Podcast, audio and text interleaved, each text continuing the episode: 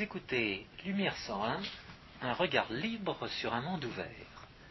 Aujourd'hui, François Guillaume et moi-même, Georges Lannes, vous proposons un échange sur la concurrence fiscale et les paradis fiscaux.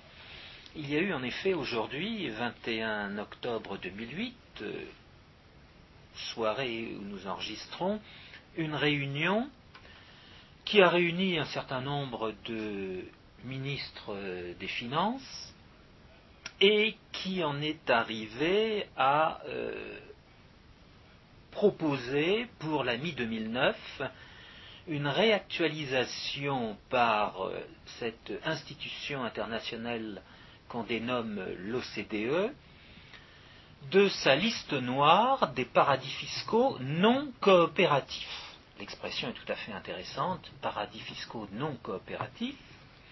Et cette, euh,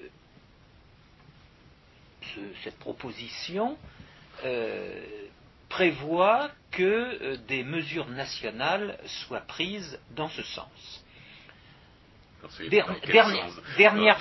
Dans, le sens de menacer les, les États qui ne se plieraient pas aux menaces des, gouvernements. J'en viens à la dernière phrase d'un communiqué que j'ai pu prendre sur Internet. Cette dernière phrase est la suivante. La concurrence fiscale déloyale aux dépens des autres ne doit être rentable pour aucun État ni centre financier.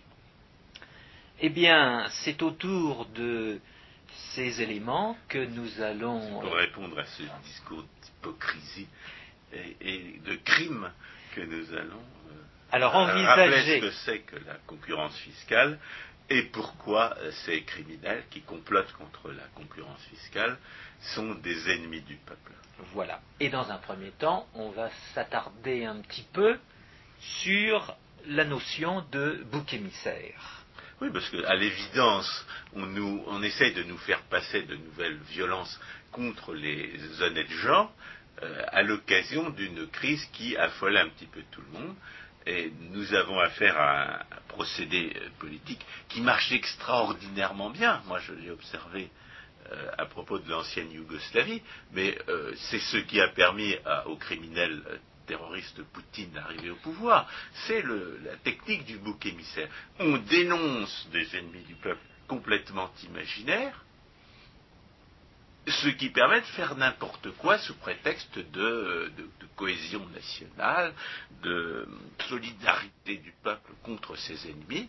Il semble qu'il y ait un atavisme naturel dans le cerveau humain qui pousse la, tribu à se rassembler autour du chef militaire pour défendre la tribu attaquée par ses voisins ou par des bêtes féroces, ce qui euh, donne ce qui est l'occasion de n'importe quelle euh, manipulation. En l'espèce, il semble que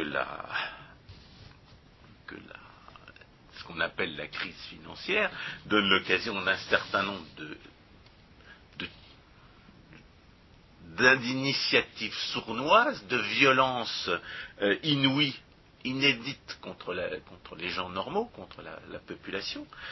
Euh, on s'était d'ailleurs demandé, quand on parlait de la, euh, de la crise des subprimes, puisque c'est comme ça qu'on l'appelle, combien de temps il faudrait au président Sarkozy pour, chercher des boucs émissaires, c'est-à-dire pour imiter son, prédécesseur. On sait que le Chirac, euh, à l'occasion de sa réélection, avait fait de Jean-Marie Le Pen un bouc émissaire pour la société française. Il avait réussi à faire ce qu'en Serbie on appelle l'homogénéisation, c'est-à-dire d'unir, d'unifier la quasi-totalité de l'opinion contre un ennemi désigné, cela, évidemment, afin de maintenir euh, au pouvoir euh, le gouvernement corrompu et criminel. Et puis, euh, après, après Jean-Marie Le Pen, ça a été les automobilistes qu'on a accusés de violence routière, oblitérant complètement la distinction essentielle du point de vue moral entre l'agression délibérée et l'accident, et l'accident pur et simple.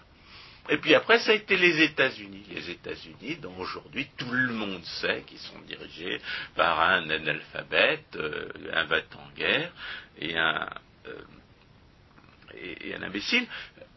Alors que s'il avait été euh, démocrate, c'est-à-dire s'il avait été de gauche et pas de droite, on aurait trouvé sa politique parfaitement euh, naturelle et normale, puisque c'était une politique de redistribution politique, c'était une politique d'interventionnisme à l'étranger pour imposer la démocratie, c'est-à-dire exactement ce que la gauche proposait euh, dix années auparavant.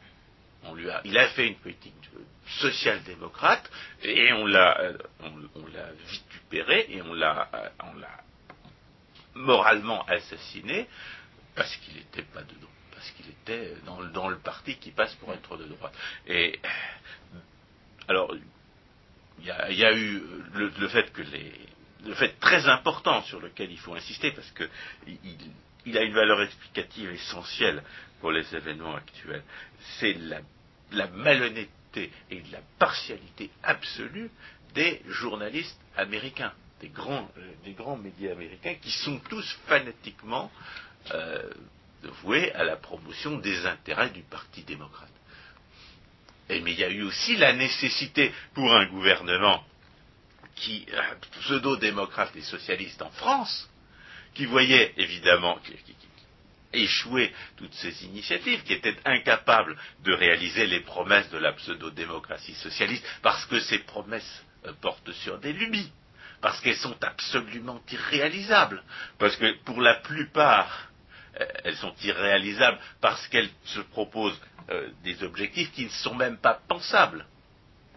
Et alors, quand on est confronté à l'échec évident de la pseudo-démocratie socialiste à tenir ses promesses, il y a ceux qu'on appelle les extrémistes, c'est-à-dire ceux qui reprochent et ceux qui, constatant que la pseudo-démocratie socialiste ne tient pas ses promesses, soit exigent de la pseudo-démocratie socialiste qu'elle tienne effectivement ses promesses, et dans ces cas-là, on les appelle les extrémistes de gauche. Euh, ils sont bien, et en, en, général, ils sont bien reçus parce qu'ils propose de nouveaux prétextes pour voler les de gens. Euh, et puis il y a les extrémistes de droite qui, eux, disent de la pseudo-démocratie socialiste qu'elle ne devrait pas faire ces promesses-là, et que par conséquent elle devrait y renoncer. Ceux-là, évidemment, sont les ennemis du peuple, parce que, euh, parce que ce sont les empêcheurs de voler en rond. Mais il y a une troisième solution pour une pseudo-démocratie socialiste qui échoue naturellement à tenir ses promesses, c'est la politique du bouc émissaire. Et plus, bien entendu, la, pseudo-démocratie socialiste se trouve à court d'argent volé à distribuer pour au moins euh, différer la reconnaissance officielle du fait que ses promesses sont intenables, et plus elle, va avoir tendance à désigner des, ennemis au peuple. Et euh, il faut rappeler à cette occasion, bien entendu, que euh, la liberté des autres c'est le suspect numéro un du discours pseudo-démocrate et socialiste.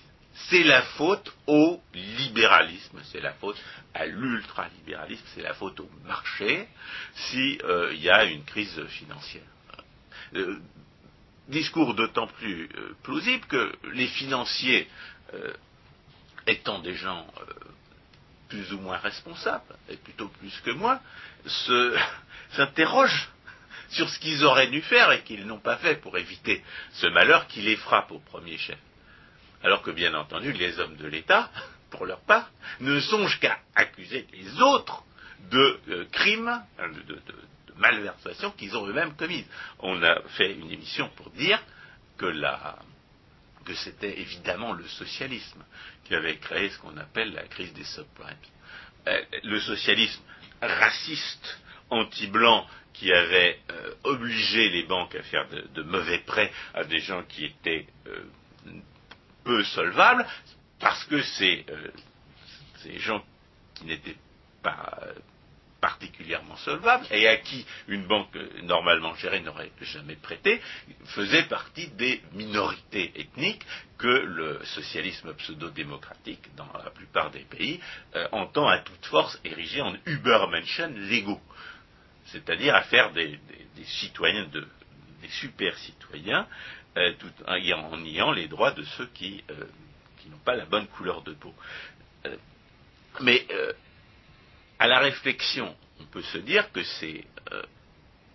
cette crise ne diffère pas sensiblement, sinon par son ampleur, des crises qui l'ont précédée, dans la mesure où c'est la violence indirecte de la politique d'inflation, de la politique monétaire, qui a rendu possible l'aveuglement général sur l'absence de valeur des, euh, créances ainsi, euh, ainsi constituées.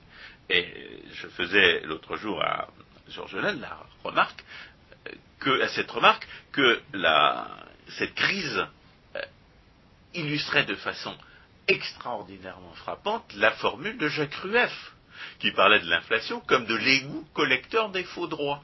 Eh bien, ce qu'on a vu aujourd'hui, ce qu'on a vu récemment, euh, c'est disparaître purement et simplement une fausse richesse créée à partir d'une politique d'inflation, qui avait donné à croire que, les pays euh, où cette politique d'inflation avait été menée, étaient plus riches qu'ils ne l'étaient en réalité. Et puis un beau jour, euh, la fausse richesse s'évapore, il ne reste plus qu'une fumée métaphorique, et les gens qui se croyaient riches se retrouvent ruinés.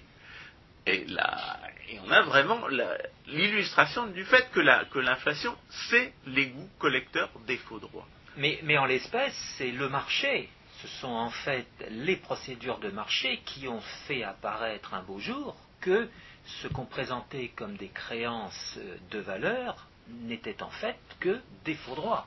Ce n'est pas une décision de tel ou tel gouvernement qui a amené à dire qu'il y avait faux droits.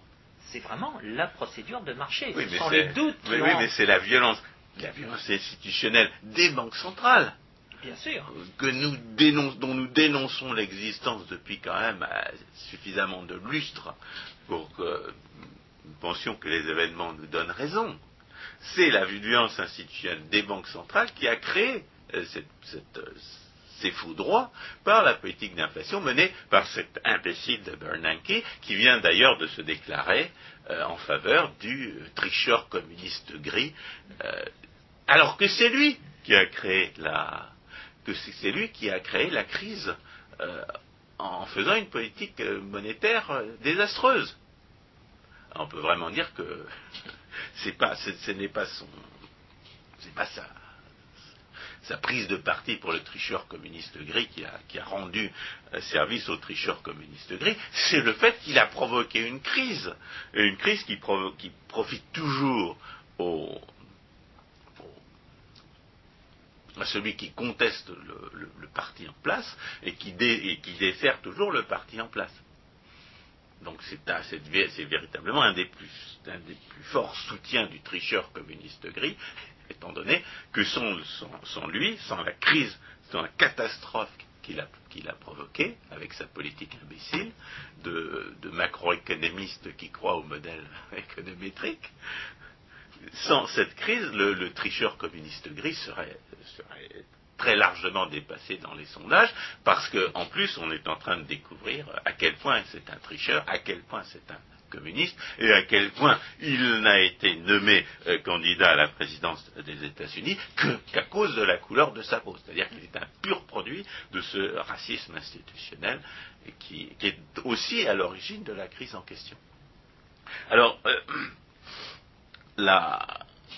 le socialisme est tellement la cause de la crise en question que je me suis fait la réflexion que finalement, on n'avait pas vraiment affaire à, à, quelque chose d'inattendu, mais à un, hold-up en deux, en deux étapes. Première étape, les hommes de l'État, c'est-à-dire essentiellement les, entreprises euh, distributrices de, prêts hypothécaires, engagent la garantie de l'État au-delà de tout ce qui est imaginable, alors que les politiciens socialistes, les politiciens de la gauche, font tout pour qu'on ne, mette pas au pas ces entreprises étatiques devenues folles.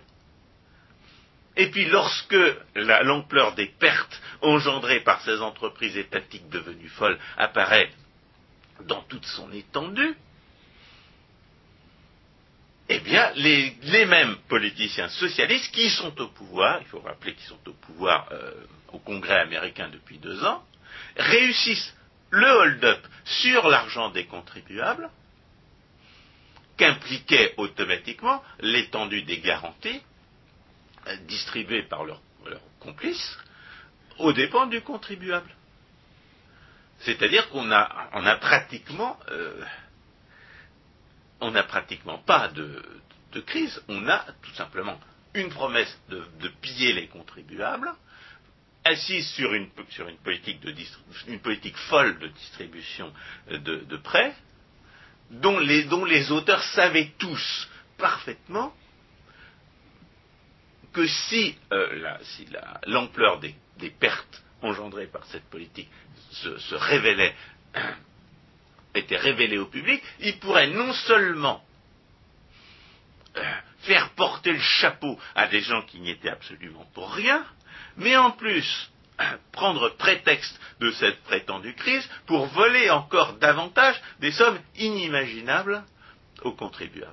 Et, c'est euh, ce qui nous permet de présenter ce complot contre la liberté des, États, contre la souveraineté des États, ce complot contre la concurrence fiscale, comme un, nouveau hold-up dont la crise sert de prétexte, auquel la crise sert de prétexte.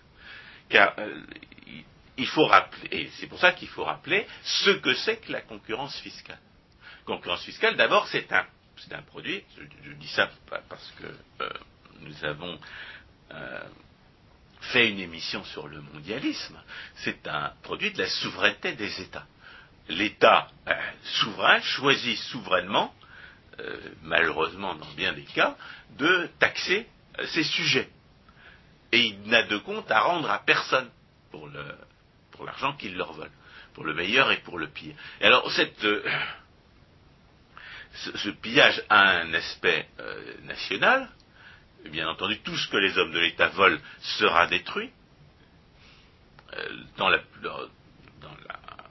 plupart des cas, cet argent volé, dans 9, pour 9, euh, dans 9 cas sur 10, cet argent volé sera redistribué. Il tombe donc sous le coup de la loi de Bitur-Camembert, ce qui a pour conséquence que, c'est ces 9 dixièmes-là seront totalement détruits, totalement perdus pour toute production. Il y a un petit dixième qui va aller à la défense nationale, c'est-à-dire à la seule activité étatique qu'on puisse pas rendre, dont il soit pas totalement prouvé qu'on puisse euh, euh, pas la remplacer par des activités honnêtes, et euh, par conséquent, on peut dire que si l'État est légitime, c'est sa seule fonction légitime que d'organiser la défense nationale en question. Parce que la défense nationale protège la propriété et parce que la propriété est justement le fer de lance de la liberté. Mais alors il y a un autre aspect international du pillage étatique euh, local, c'est que les gens qui, euh, les étrangers qui voient qu'un État voisin ou même un État pas si voisin que ça, vole moins ces sujets, peuvent avoir, euh, avoir euh, l'idée soit de s'y installer, soit d'y placer leur argent, afin d'être moins volés. Et ça, il faut rappeler, euh, pour, les, gens qui ont étudié la théorie des choix publics, il faut rappeler à quel point cette possibilité de voter avec son argent ou de voter avec ses pieds, c'est-à-dire de voter contre euh, l'État qui vous opprime en mettant son argent à l'étranger, ou de voter contre l'État qui vous opprime en allant s'installer à l'étranger, est plus efficace comme moyen démocratique de, euh, réguler ou de discipliner l'action des hommes de l'État que le vote. Le vote est absolument euh, inefficace il a une, comme nous l'avons déjà dit à plusieurs reprises, il a un, effet imperceptible sur la situation de chacun. Et oui, étant donné, c'est surtout valable dans le cas de la France. Dans d'autres pays, euh, il peut y avoir des majorités qui décident de profondes réformes fiscales qui vont viser à réduire. Bon, certes. Euh, j'aimerais avoir quelques exemples. Moi, je vois, je vois en termes de, du modèle de Downs, à partir du moment où, la, euh, où, le principe de la, de la, le principe majoritaire illimité est, est accepté, eh bien, on est dans le socialisme. Le, dans le modèle de Downs, c'est l'électeur médian qui est le dictateur, et puis les groupes de pression essayent de prendre la place de l'électeur médian ou de se faire passer euh, pour l'électeur médian aux yeux des différents candidats, pour, pour usurper le pouvoir démocratique et par conséquent imposer cette dictature des groupes de pression que, que l'on voit à l'évidence se manifester dans ce, dont on a parlé tout à l'heure, dans le nazisme institutionnel anti-blanc, qui ne peut pas être le produit de la volonté majoritaire. Dans les pays, dans les pays où, les blancs sont la majorité, euh, sont la majorité. L'oppression de la majorité par des groupes de pression, c'est un produit de la dictature de l'électeur médian. Et par conséquent, on ne peut certainement pas dire que les procédures soi-disant représentatives surtout dans les pays où il n'y a pas de référendum, c'est-à-dire où la, démocratie, euh, la prétendue démocratie est dite représentative et non pas semi-directe, on ne peut absolument pas dire que cette démocratie représentative euh, soit au service de la majorité. Ce n'est pas vrai c'est la dictature de l'électeur médian, c'est la dictature des groupes de pression. Alors, François, ce que vous dites à l'instant est très important. Et il, faut. Yvan Blot appelait la démocratie confisquée. Mhm. Et il faut y insister parce que euh, je pense que beaucoup de gens doivent envisager la, la concurrence fiscale justement à l'intérieur d'un pays et euh, doivent imaginer que c'est la concurrence qui peut exister entre ces différents groupes de pression pour faire évoluer la fiscalité dans un sens ou dans un autre. Non, ah en aucune façon. en l'espèce, ils allaient permettre aux citoyens, justement, de mettre son argent ou de mettre sa personne dans des endroits où on le volera moins, d'une manière qui va priver les hommes de l'État du, pouvoir de le voler, et qui va par conséquent forcer les hommes de l'État à voler moins. Il faut euh, bien comprendre que lorsque quelqu'un échappe, lorsqu'un individu qui n'est pas vous réussi à échapper à, l'impôt, d'une manière ou d'une autre, soit qu'il travaille au noir, soit qu'il aille s'installer à l'étranger, soit qu'il aille placer son argent dans ce que les hommes de l'État appellent un paradis, fiscal, eh bien ça limite le, pouvoir de, vous voler que, la police de votre État possède. Parce que si les hommes de l'État accroissent les, le taux d'imposition qu'ils sont bien obligés d'imposer à des groupes relativement larges. Sinon, euh, ils feraient ce qu'on appelle de la discrimination. S'ils pouvaient voler à chacun exactement autant qu'ils peuvent lui voler sans qu'il sans qu'il réagisse, ils le feraient. Ah, mais ils se sont engagés s'étaient engagés à faire semblant de ne pas discriminer, par conséquent ils sont obligés d'imposer des règles relativement uniformes, au moins au sein des catégories qu'ils ont arbitrairement définies, et à partir du moment où il existe des catégories relativement larges, ce que les, membres de ces catégories qui réussissent à échapper à l'impôt protègent les autres de l'oppression fiscale parce qu'ils empêchent les hommes de l'État d'accroître les taux d'imposition. Et il faut, il faut, bien comprendre ça parce que là, euh, euh, bien entendu, les hommes de l'État vont accuser les, euh, les, gens qui échappent à l'impôt, d'une manière ou d'une autre, d'infliger au reste de la population un fardeau supplémentaire. Or, c'est pas du tout comme ça que ça marche. Il, il est évident que les hommes de l'État volent autant qu'ils peuvent, et que ce n'est pas du tout une, une somme objectivement nécessaire que les hommes de l'État volent à la population, qui serait ensuite répartie entre, entre, les différents, euh, entre les différents contribuables, de sorte que ceux qui échappent à l'impôt infligeraient une charge supplémentaire aux autres. C'est le contraire qui se passe. Ceux qui échappent à l'impôt euh, agissent comme une limite au pouvoir de taxer des hommes de l'État et ils protègent ceux qui ne peuvent pas leur échapper, contre une, oppression euh, plus grave encore. Et ça, il faut bien comprendre ça, parce que, bien entendu, tout le discours des hommes de l'État sur ceux qui échappent ce qui se soustrait prétendument à leur devoir de contribuable, c'est un discours du bouc émissaire. dans, cette affaire, le voleur, c'est l'homme de l'État. Les 90% de ce que les hommes de l'État volent est, volé non seulement en, pure, en totale illégitimité, car il ne s'agit littéralement que de voler les uns au profit des autres. Mais comme ce profit est illusoire, en plus, c'est en, pure perte que ce pillage est organisé. Euh, ce que les hommes de l'État volent est détruit. C'est-à-dire que ce n'est pas seulement illégitime, c'est absurde, euh, c'est pas seulement criminel, c'est idiot. Et par conséquent, les, gens qui échappent à l'impôt, ou les gens qui vous permettent d'échapper à l'impôt, d'une manière ou d'une autre, sont sont les, sauveurs du peuple, sont les sauveurs du peuple contre une oppression supplémentaire, étant donné justement que, le système représentatif est complètement incapable de vous protéger contre cette oppression.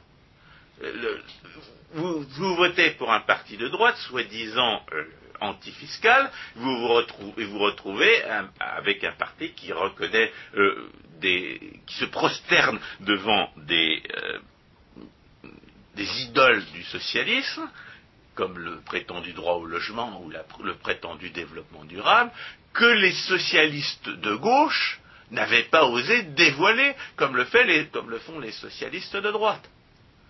C'est-à-dire que chaque fois que vous votez pour un parti afin d'être moins opprimé par l'impôt, vous vous retrouvez avec des traîtres qui accroissent les impôts sous un prétexte ou sous un autre. En revanche, ce qui marche, c'est le vote avec ses pieds et c'est le vote avec son argent. Alors, le, vote avec son argent, la, véritable démocratie, la démocratie qui est cent mille fois, un million de fois plus démocratique que les simulacres de représentation que nous connaissons, c'est le marché. C'est pour ça, bien entendu, que le marché est le bouc émissaire de toute cette caste exploiteuse. Ils espèrent que les gens ne savent pas ce que c'est, et ils vont le, ils vont accuser ceux qui, savent ce que c'est d'être des, euh, d'entretenir une croyance religieuse à son sujet. Le marché ne saurait, on nous accuse de prétendre que le marché ne pourrait pas se tromper. Le marché, c'est l'ensemble des échanges que les individus, que les personnes singulières euh, peuvent faire et, n'ont pas encore fait. Alors, bien entendu, les personnes singulières, elles peuvent parfaitement se tromper. Mais ce qui est certain, c'est que lorsque les gens sont responsables, ils sont mieux informés que quand ils sont irresponsables. C'est ça que c'est l'essence de la supériorité du marché sur la, sur la décision étatique. Et en plus, euh, bien entendu, lorsque les gens échangent euh, ce qu'ils n'ont pas volé volontairement avec des gens avec qui ils ont choisi d'entrer en relation, eh bien la richesse une richesse est produite au lieu d'être détruite, tandis que lorsqu'un individu s'impose à un autre, la richesse est nécessairement détruite. Et elle est détruite dans les proportions que décrit la loi de Vitur Camembert.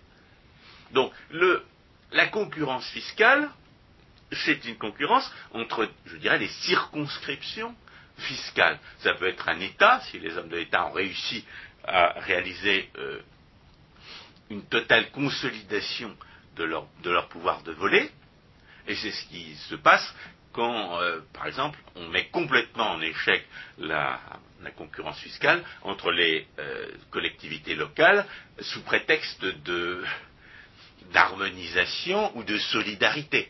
Lorsque vous forcez les contribuables d'une commune à subventionner une autre commune sous prétexte de solidarité ou d'harmonisation, ça veut dire que vous mettez complètement en échec la concurrence fiscale, ça veut dire que la responsabilité des élus locaux, la responsabilité fiscale des élus locaux a disparu, ça veut dire qu'il n'y a plus de collectivité locale du point de vue fiscal.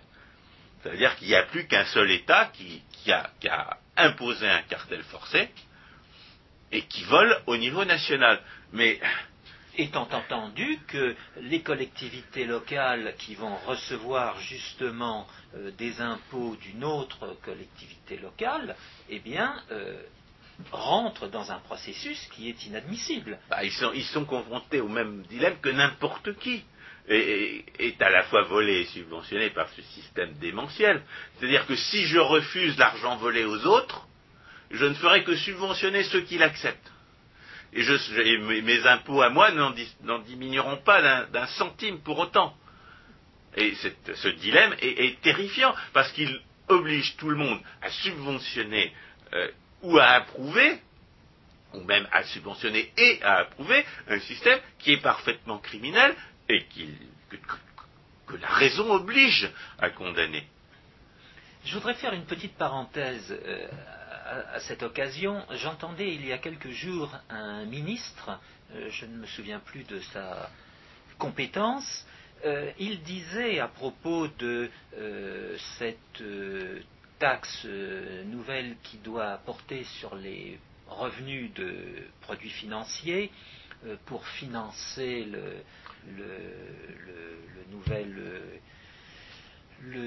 la nouvelle cotisation, le nouveau fromage. Le nouveau fromage, oui. Il disait, mais en France, euh, savez-vous, euh, le, taux d'imposition des revenus financiers est l'un des plus bas d'Europe, et il donnait comme chiffre euh, quelque chose comme 18%.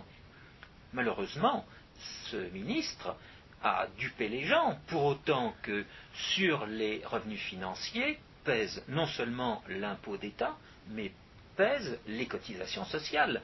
Et implicitement. C'est un menteur. C'est un menteur, oui, mais quand on ajoute les uns et les autres, l'imposition sur les revenus financiers n'est pas de 18%, mais va être à plus de 30%. C'est extraordinaire, il y a des institutions internationales qui sont euh, qui tiennent pas compte des prétendues cotisations sociales pour pour estimer le taux d'imposition qui, qui sévit en France. Exactement. Alors c'est pour ça. Ces, gens, ces gens sont des, sont des tricheurs, ce sont des menteurs. Alors Et c'est particulièrement scandaleux euh, de la part d'une institution comme l'OCDE qui devrait essayer de promouvoir la production que de que d'être le centre de complot contre la production. Parce que, parce que comploter à, constituer des cartels euh, fiscaux entre les États, c'est comploter contre la production, parce que c'est comploter pour le vol, pour un vol euh, aggravé, pour un vol auquel on pourra même, on est censé ne plus pouvoir échapper en, passant d'un État à l'autre. Euh, parce que ce qui compte, comme on l'a dit à propos du, euh, mondialisme, c'est que les frontières des États sont encore une limite au pouvoir de voler de la police, des, douaniers et autres, et autres pillards étatiques. Et c'est justement à, cette limite que les mondialistes et que les, euh, comploteurs euh, de, cartels fiscaux entre les États cherchent à, supprimer. Les mondialistes cherchent à mettre fin à cette limite au pouvoir de voler que représentent les frontières. Et c'est pour ça, bien entendu, que le, que les gens qui sont contre le fiscalisme doivent être contre le mondialisme et que les gens qui sont contre le mondialisme sont ipso facto contre le fiscalisme, à condition évidemment de, comprendre que le, protectionnisme n'est qu'une forme du fiscalisme, bien entendu. En d'autres termes, quand on parle de concurrence fiscale, on parle de concurrence relativement à euh, l'assiette de ce que certains vont appeler les prélèvements obligatoires.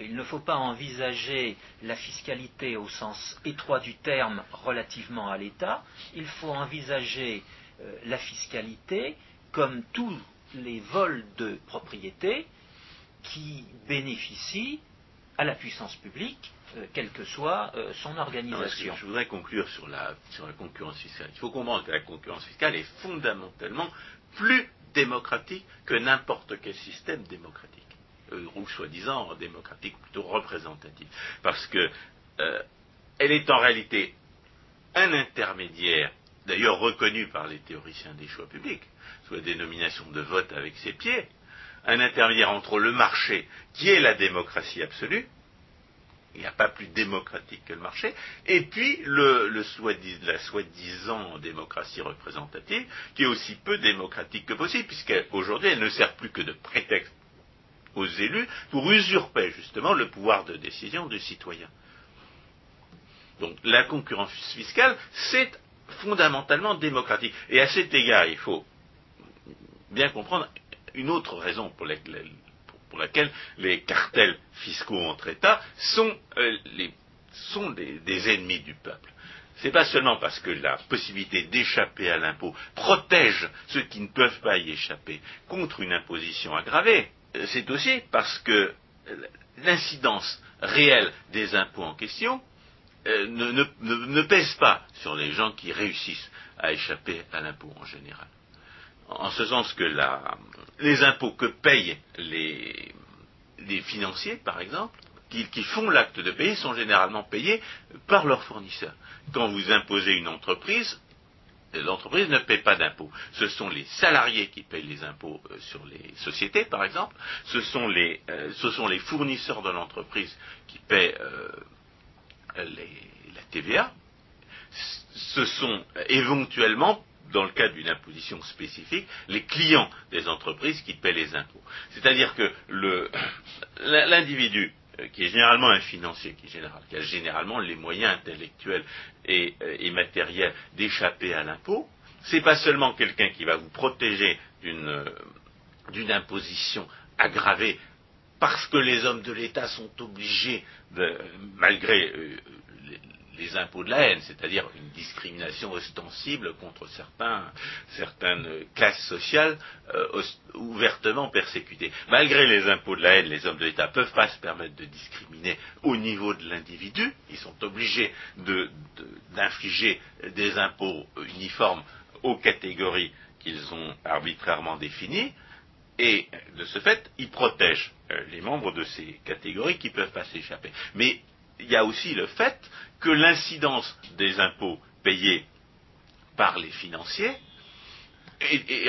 pèse en, réalité sur d'autres que les financiers. Parce que les financiers, à long terme, ils, choisissent de placer leur argent suivant les rémunérations nettes qui leur, sont servies, c'est-à-dire suivant les, euh, les rémunérations après impôt. Et en conséquence, si les hommes de l'État promettent, par exemple, de vous voler la moitié de vos revenus euh, financiers, eh bien, ils vont exiger, ils vont exiger une rémunération qui représente, le double de la rémunération nette, tout simplement. Et cette rémunération, ce sera les salariés, ce sera les fournisseurs, ce, sera les clients des entreprises qui seront obligés de euh, euh, de les payer à leur place ce sont les lois de l'incidence ordinaire, c'est les gens qui peuvent échapper le plus facilement à l'impôt euh, qui, en paient le moins.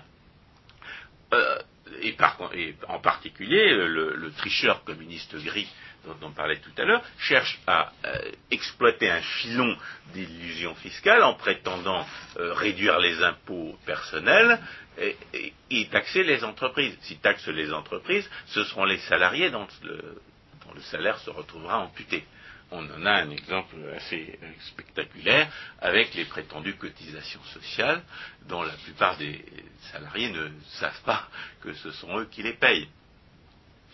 Donc, c'est à deux titres que la, concurrence fiscale est euh, une protection du peuple contre les exploiteurs du peuple que sont les hommes de l'État. C'est au titre de la limite au pouvoir de taxer, et c'est aussi au titre, c'est aussi en raison du fait qu'en réalité, ce sont eux qui payent les impôts que paieraient les gens qui échappent euh, à l'impôt en, mettant leur argent à l'étranger. Et dans cette perspective, il faut revenir au sens premier euh, du mot concurrence, qui est le mot liberté. Justement, la concurrence fiscale, c'est la possibilité pour chacun de pouvoir exercer euh, sa liberté dans des conditions moins restrictives que celles euh, qu'il va connaître chez lui. Alors il y a, à, conclure en détaillant les, différents complots menés par les hommes de l'État euh, contre les producteurs, contre les gens honnêtes, euh, par la constitution de cartels euh, fiscaux entre les États pour empêcher la concurrence entre les États. Il y a notamment une, expression qui est, une contradiction dans les termes, qui est la, notion de concurrence dommageable euh, entre les États. La concurrence fiscale dommageable. Si un État est suffisamment bien géré pour, ne pas avoir besoin, entre guillemets, de taxer sa population autant que les autres, de, telle sorte que certains individus aient envie d'y mettre leur argent ou même d'aller s'y installer, eh bien, c'est euh, l'expression d'une vertu fiscale. Ce n'est pas l'expression d'un vice fiscal. C'est un exemple donné pour les autres, et c'est certainement pas la concurrence déloyale que prétendent les, euh, hommes de l'État qui, qui, eux, sont, euh, sont- se vautrent dans le, vi- dans le vice fiscal. Je répète la, la phrase que j'ai citée tout à l'heure, euh, qui figure à la fin d'un communiqué que j'ai pris sur Internet. La phrase est la suivante La concurrence fiscale déloyale aux dépens des autres ne doit être rentable pour aucun État ni centre financier.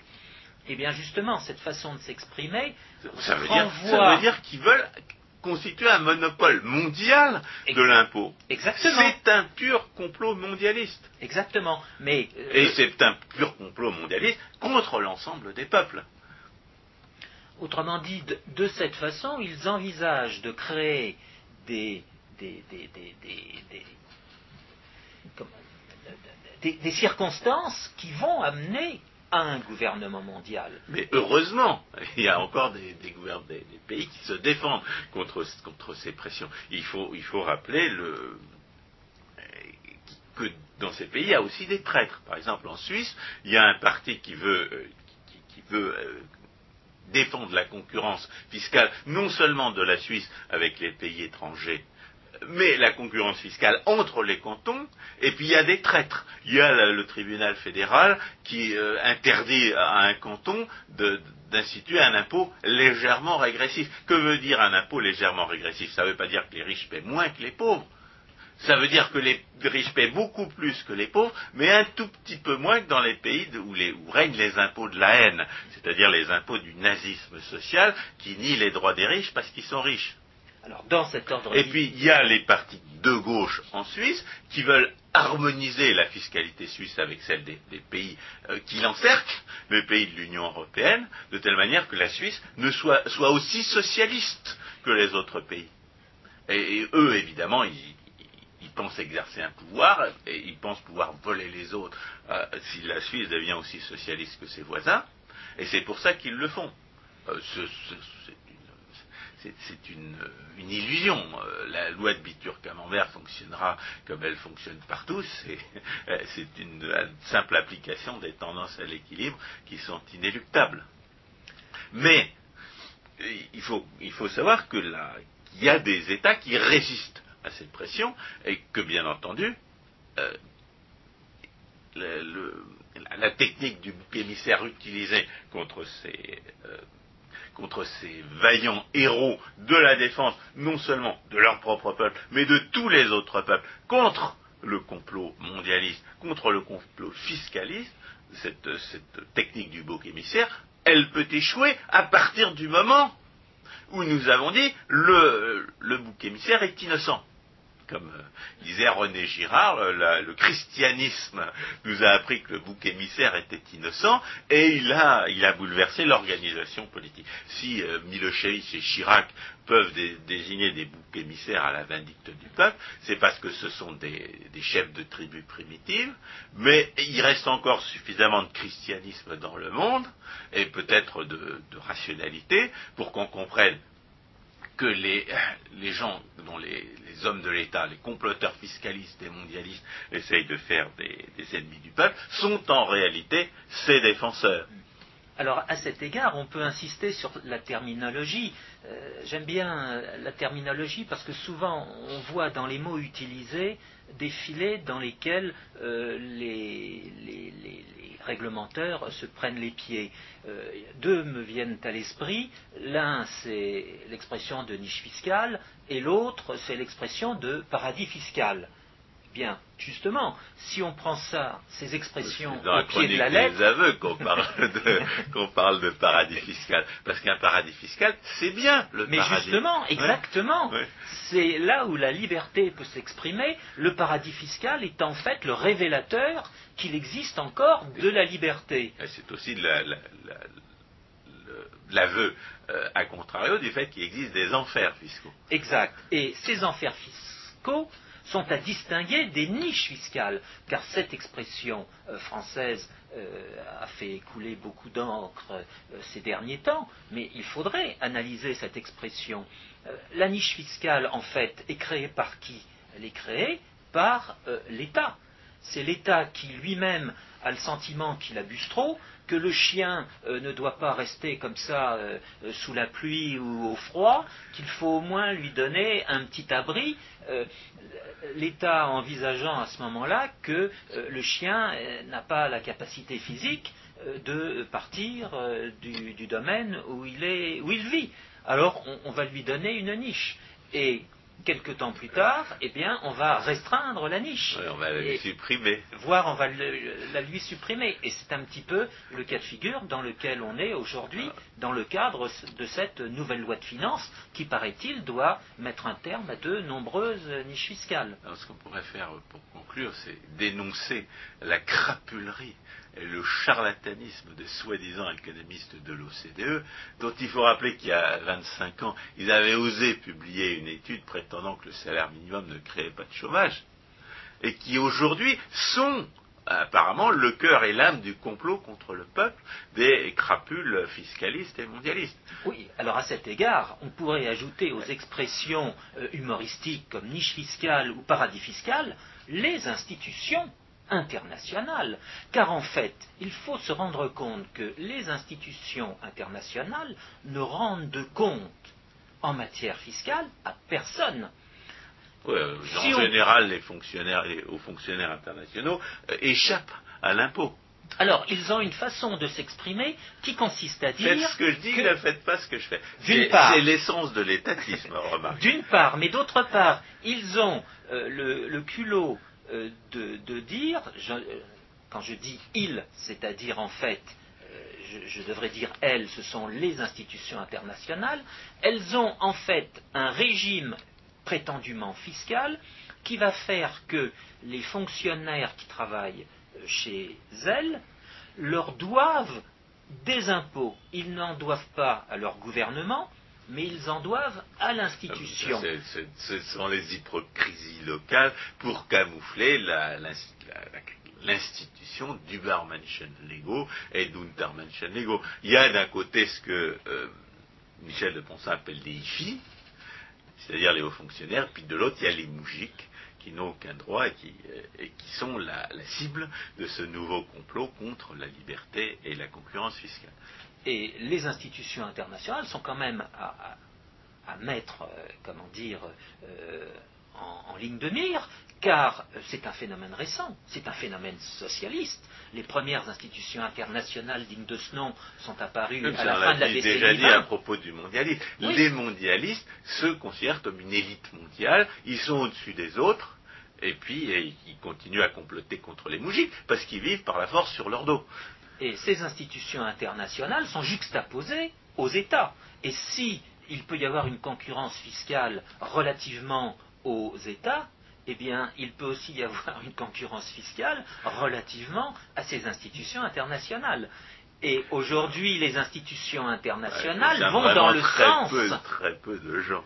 Les institutions internationales vont dans le sens de euh, cette euh, uniformisation, on a cité l'OCDE, mais on pourrait aussi citer le Fonds monétaire international ou l'ONU, qui voit d'un bon oeil qu'il y ait cette euh, égalisation des taux fiscaux de par le monde, car elles se sentent elles-mêmes les, les prochains États ou le prochain État mondial elles doivent envisager, ou disons leur conseil d'administration doit envisager que s'il y a un gouvernement mondial, eh bien ce seront elles qui constitueront la base de ce gouvernement mondial. Ce seront les Übermenschen qui, qui vivront par la force sur le dos des autres et qui feront ou ne feront pas semblant de payer des impôts.